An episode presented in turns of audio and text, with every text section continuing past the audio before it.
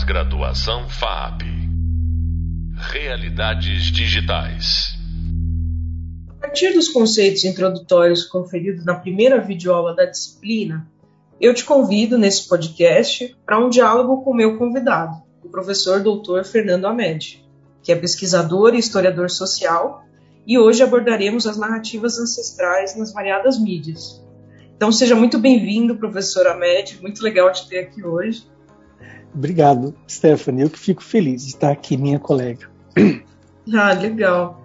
Bom, então vamos começar assim de, de conceitos assim. O que que o que que você, a gente identifica como arquétipo e como mito? Então, Stephanie, assim, o, o arquétipo, o conceito básico é do Carl Gustav Jung, né, o psicanalista, amigo do durante um tempo. Depois eles se separaram do Sigmund Freud, né? Enfim, e, o, e o Jung trabalha também com aquele conceito de inconsciente coletivo, né? Ele se, ele se separou, digamos assim, da linha do, do Freud, né? Que tinha um foco na, na no, nas questões sexuais eróticas, né? Como, como mobilizadores do ser humano e tal, do inconsciente, e ele foi para esse campo aí, né? Do, do inconsciente coletivo e do arquétipo, né? Para quem está acompanhando, quer dizer, O Homem e seus Símbolos é um livro básico dele para a gente tomar contato. Mas o arquétipo seria um, um pouco assim: os arquétipos seriam essas é, referências que um pouco, enfim, que chegam até, até nós, né, através de através do contato de gerações diferentes, né? Então é curioso isso, por exemplo, um automóvel em si, o carro em si, não é um arquétipo, mas um meio de locomoção, né? Então, por exemplo, uma biga, e aí por aí vai, né? Assim, um, um, animal no passado que era usado, né? Então, entra como um arquétipo de um meio de locomoção. E tem aqui e a, a questão junguiana, né, como que a gente pode observar, é que nós trabalharíamos com esses arquétipos no nosso inconsciente. Né? E aí o, o curioso é que por exemplo, é, nos próprios relatos que o Jung teve com as suas pacientes, seus pacientes, você vê essa maneira dele tratar. Né? Então, por vezes, é, tem uma passagem que a gente gosta de falar em sala de aula, que é a do dragão. Né? Então, o dragão no, no Ocidente seria aquela aquela figura, né, assim, que tem à sua disposição uma série de riquezas e coisas que, que, ela poderia desfrutar, mas ela não pode, porque ele é um dragão, né? Então, libertar-se do dragão é dar-se conta de que você tem uma série de atributos que aparentemente estão impedidos para você usar, mas você pode utilizar. Esse é um relato que Joseph Campbell conta no Poder do Mito, né? Então, o arquétipo vai por aí, Stephanie. Ai, legal a gente ouve muito assim que certas histórias, né, ficam tão encravadas assim na nossa história, na nossa cabeça mesmo, né? E talvez até nisso do inconsciente coletivo que a gente considera até os mitos, né? É, e a gente revê e vê várias dessas histórias, vários desses arquétipos várias e várias vezes. O que, que você acha, né, que faz com que uma história se torne um mito?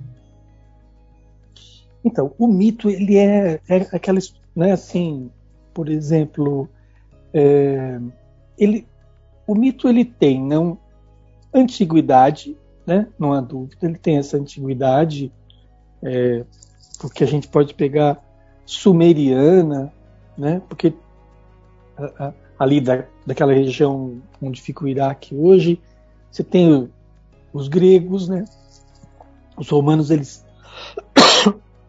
eles puxam e alteram um pouquinho só, mas é basicamente a mesma coisa, mas, mas tem Yorubá, Tupi-Guarani, Bororo, né? E esses mitos, eles, a gente pensa assim, né? É, há, há, uma, há um desejo, uma ambição de fazer, de construir uma narrativa, é a primeira narrativa. Então, essa história, de alguma maneira, a gente se apacienta na narrativa, né? A gente encontra ali uma paciência, numa história que foi contada, que tem um começo, meio e fim, e que dá conta de produzir uma explicação que, que satisfaz, né? Satisfaz durante um, um tempo, pelo menos. O, o grande, digamos assim, opositor do mito, do mito são as explicações ditas científicas, né? E, e que daí que elas são denotativas e não conotativas, porque o mito ele abre e essa é a riqueza para quem trabalha com animação, porque o mito assim ele ele traz é, fantasia, né? Traz trabalha com alegoria, mas explica as coisas, né? Por exemplo, assim, é, a questão do conhecimento, né? Que a gente vê lá, a gente vê a questão do conhecimento proibido que aparece no Ocidente, que é Prometeu, Adão, Eva e a punição, né? Isso aí fi, fica como uma, uma marca, uma presença no, no Ocidente para todas as vezes que a gente sente que está desafiando alguma coisa que pode nos colocar em risco, como por exemplo um, os estudos sobre bomba atômica né, e, e, a energia nuclear na década de 20, século, século passado. Então, no, no século XX. Né? Então, assim, o mito tem esse poder é, e, e, a gente vai reparando ah, como que diferentes tradições trabalham com isso. Né? Essa visão proibitiva do conhecimento nem sempre aparece. Aqui no Brasil, aparece muito assim uma, um, um mundo que é, envolve um roubo, por exemplo, aqui na mitologia indígena, né? É, então, os animais detêm o, o, fogo, por exemplo, e os seres humanos têm que ludibriar os animais para retirar o fogo deles. Né? É, então, é diferente daquela linha, tem até alguma semelhança, né? Assim, de roubar, porque o, o, fogo lá de Prometeu é o, é o conhecimento, né?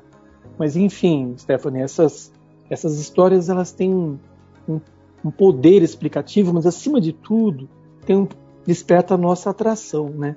Como, por exemplo, a gente sabe bem disso na saga Star Wars, o George Lucas era amigo do Joseph Campbell, tem lá as, as entrevistas que ele deu, né? É uma saga nitidamente inspirada na, numa tradição de mitos, né? E, e, e é isso, né? É, é, é, um sucesso, a gente gosta de ouvir até hoje, né? É interessante isso, né? Porque quando a gente é, assiste um, alguma história contemporânea, né? Ou um filme, ou lê um livro, é, é, tão legal quando a gente pega um personagem e aquele personagem ele exprime uma coisa que a gente se identifica, né? E, e parece que desde, desde a antiguidade a gente está querendo se identificar com as mesmas histórias, né? Com as mesmas estruturas, né? Parece que existe um certo padrão que se repete, né? Da pessoa que atravessa algo e que dá tudo certo, ou de uma pessoa que faz algo proibitivo e que é punido, né? Quase que um flerte com os bons costumes ou com a própria religião. Por que, que você acha que a gente cai sempre nessas estruturas assim? E como que você vê a gente sair do clichê, assim? Então, bom, a gente cai nessas estruturas porque são boas histórias, né? E a gente busca de alguma forma a ideia do herói e da heroína, né? Aqueles que desafiam, né, e que de alguma forma surpreendem a todos os demais, os doze trabalhos de Hércules, né, por exemplo, é, Ulisses, né, esse esse poder das histórias que são originais, né. Então, Stephanie, eu, eu, eu acho assim, pelo o que eu saco é que elas podem ser sempre recontadas, né? Como a gente falou, por exemplo, do caso Star Wars, né? É, eu acredito que é, possa ser, por exemplo, aí é o caso que me parece que entra mais assim casting, né? Se é um, se é um filme, a qualidade da animação, né? É, assim, trilha sonora, as questões internas que vão que vão produzir mais ou menos catarse, né? É, o, o aspecto da, da empatia para com para com o público, né, que basicamente também passa pela pela catarse, né? E eu, eu, eu acho. Então você vê é, aquelas histórias que de repente assim é uma boa história, mas é um fracasso como, quando montada, né? E não tem, sei lá, não, não chama a nossa atenção. Se você for ver, por exemplo, tem histórias boas, né, que são narradas aí, que é a velha luta do bem contra o mal. O bem contra o mal é uma é uma convenção cultural também, né? É, tem a ver com o momento da história que se opta por isso. Entre os gregos não tem essa essa questão, por exemplo, do bem contra o mal, né? Mas a história do bem contra o mal é um verdadeiro clássico, né? Que dá para você contar, por exemplo, a flauta mágica do, do Mozart é o bem contra o mal, acrescido do fato de que quem você acha que é bem é mal, quem você acha que é mal é bom, e isso dá uma grande liga, mas também com personagens como Papagino, Papagina, que são alívio cômico, que é uma delícia de ver, né? E tudo isso com uma música que é simplesmente a música do Mozart, né? Então, essas, essas coisas todas, elas, eu acho que estão aí para serem feitas e refeitas, né, Stephanie? E, e de repente rolam muito bem. Sim, e eu acho que até como o próprio Jung fala, né, novos arquétipos surgem o tempo todo, né? E eles se, se renovam, né? O arquétipo de mãe lá atrás da mitologia não é o mesmo arquétipo de mãe hoje aqui no ocidente, no ocidente, né? O arquétipo de mãe aqui no Brasil é diferente do arquétipo de mãe lá no, no, no Oriente também. Então uhum. tem muitas coisas que são muito particulares, né? É, eu lembrei de uma, de uma situação bem interessante, né? Que é até o próprio filme do Joker, que é a história né, de, um, de um revolucionário e tal.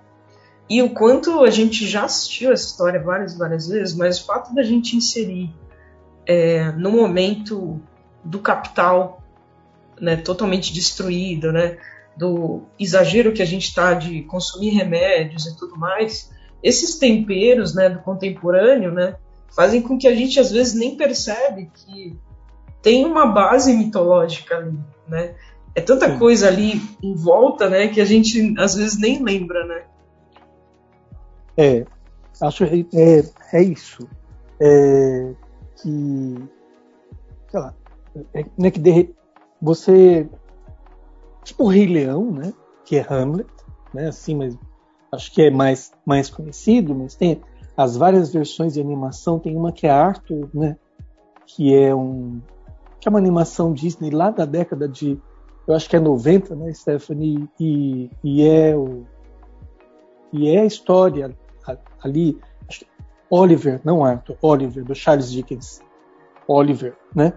E que é a mesma história lá, do, né, assim, mas com alguma coisa recontada, a, com alguma coisa diferenciada, né? Porque eu acho que é aí que entra a coisa, a adaptação, né? Que é feita.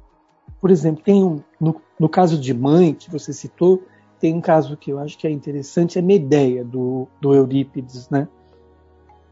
Então, é, que é essa história do...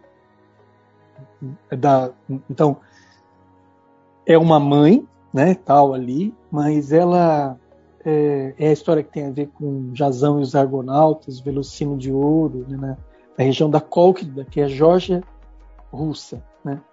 E, e, a Medeia é uma figura que tem, ela é irmã da Circe, ela tem conhecimentos também da ordem da feitiçaria, então do, na, na história rola muito lance assim de veneno que ela cria, que só de encostar a pessoa se envenena, né? mas ela, o Jazão troca a Medeia por uma, por uma moça jovem, né, que é a filha de um rei, e, e, a, e a, a Medeia, então, mata os, os, próprios filhos, né, que ela tem com, com o Jazão. E assim, e é uma situação terrível lá na, lá na história, quando ela vai, quando os filhos vão morrer e tudo mais, né, e ela está matando mais do que o próprio Jazão, que ela está matando a, aqueles que iriam cuidar da lembrança do Jazão, que são os filhos. Então ele será esquecido por conta disso, né? E essa história é, é uma história. O, o, Eurípides fazia peças que eram mais de, de, apelo popular, mas lá pelas tantas, ela é filha de Hélio, Deus Sol, né? Então lá pelo final aparece uma uma situação que chama Deus ex machina, é uma solução, sabe, que ninguém aguarda. E essa solução é uma biga, assim, uma, uma nave, né? que o Sol manda e ela sai ilesa. O povo odiou essa história. Povo odeia, lá na Grécia, porque queria que ela fosse punida, né? Então, são situações. Aí a gente repensa, de repente, dá para contar, porque a gente está vivendo um período, né, agora, já faz algum tempo, que tem um, re, um revisionismo acerca dos vilões, né? E que é um pouco assim, tentando entender o que está rolando lá, que o vilão é tão mal, como o Joker, que você falou. E então, de repente, se faz uma ideia desse modo, né? Não, pô, o, uma, uma ideia gênero, né? Pô, Jazão foi tóxico pra caramba. e por aí vai, né, Stephanie? Não, eu acho genial também. Porque é. tem, teve um exemplo até bem recente, que é, é um filme que até levou esse nome, né? O Deus Ex Machina. Sim. Que é sobre um rapaz, né? Que é levado numa ilhota para fazer o teste né, de, de Turing, né? Para ver se aquele aquela inteligência artificial realmente poderia ser considerada uma inteligência humana. E aí um dos testes é ele se apaixonar por ela. E ela conseguir enganar ele. Só que a história é distorcida, né? De fato, com que a gente percebe que ela está sendo escrava dessa situação. Né? Ela está servindo a uma empresa, né? Que quer criar inteligências artificiais. Então ela não é tão vilã assim. Isso ela aí. tentou enganar para se libertar, né? Porque ela é tão humana quanto a gente, né? Então é muito legal mesmo a gente tá agora no momento, sei lá, de rever quem é a Malévola, né? Por que, que ela tem essa essa visão de que ela queria ter uma filha, mas é. quem teve foi o rei, né? Que teve a Aurora. Exato. Então ela tem uma inveja, né? Tem até Lúcifer a série, né? Que também faz uma. A série, exato, né? Em algum momento aí, Jesus vai virar o bandido, Steph. É uma brincadeira. Sim, com certeza. É engraçado, mas é um momento que a gente vive. Esse daí, né? E assim vai, de repente, para frente, daqui a, a, muitos anos, vai se operando, né? Essa, esse tipo de releitura, né? Uhum. Sim, e é, e é até interessante a gente entrar também nisso, do quanto o gênero, né, até um, uns anos atrás, desculpa, o mito, né, ele estava praticamente a serviço de alguns gêneros, né? Do horror ou da fantasia. Hoje em dia a gente consegue ver o mito em tudo, né? No sci-fi, num drama, né? Totalmente. É uma grande história, né? Acho que o poder está muito mais no, no que, que esses personagens estão carregando até, do que do próprio poder do gênero, né?